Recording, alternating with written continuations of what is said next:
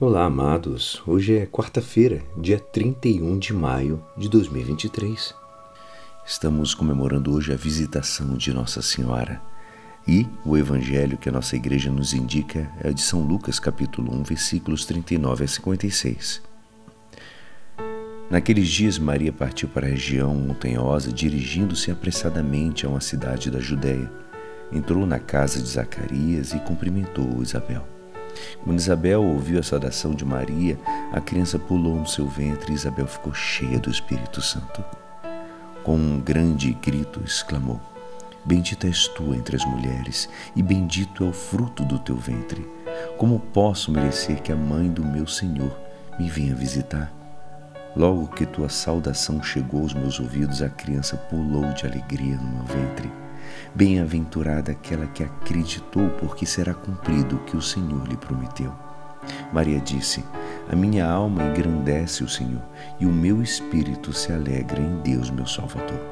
Porque olhou para a humildade de sua serva.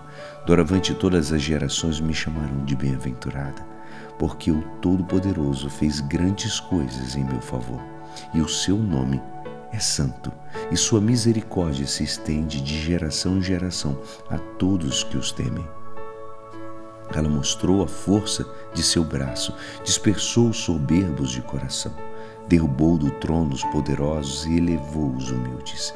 Encheu de bens os famintos e despediu os ricos de mãos vazias. Socorreu Israel, seu servo, lembrando-se de sua misericórdia conforme prometera aos nossos pais, em favor de Abraão e de sua descendência para sempre. Maria ficou três meses com Isabel, depois voltou para casa. Esta é a palavra da salvação. Amados, hoje contemplamos o fato da visitação da Virgem Maria, sua prima Isabel. A saudação da Mãe de Deus provoca que o menino que Isabel leva em seu ventre pule de entusiasmo dentro das entranhas de sua mãe. A mãe de Deus que leva Jesus no seu ventre é causa de alegria. A maternidade é um dom que gera alegria. As famílias alegram-se quando há um anúncio de uma nova vida. O nascimento do Cristo produz certamente uma grande alegria.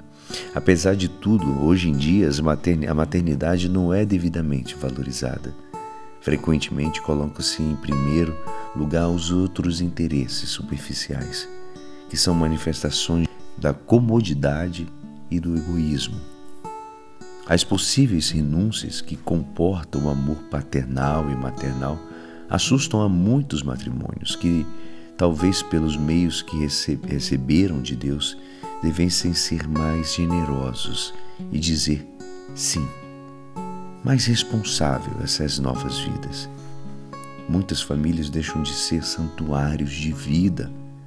O próprio Papa João Paulo II ele, ele diz que a contracepção e o aborto têm as suas raízes numa mentalidade hedonista e irresponsável a respeito da sexualidade e pressupõe uma concepção egoísta da liberdade que vê na procriação um obstáculo ao desenvolvimento da própria personalidade.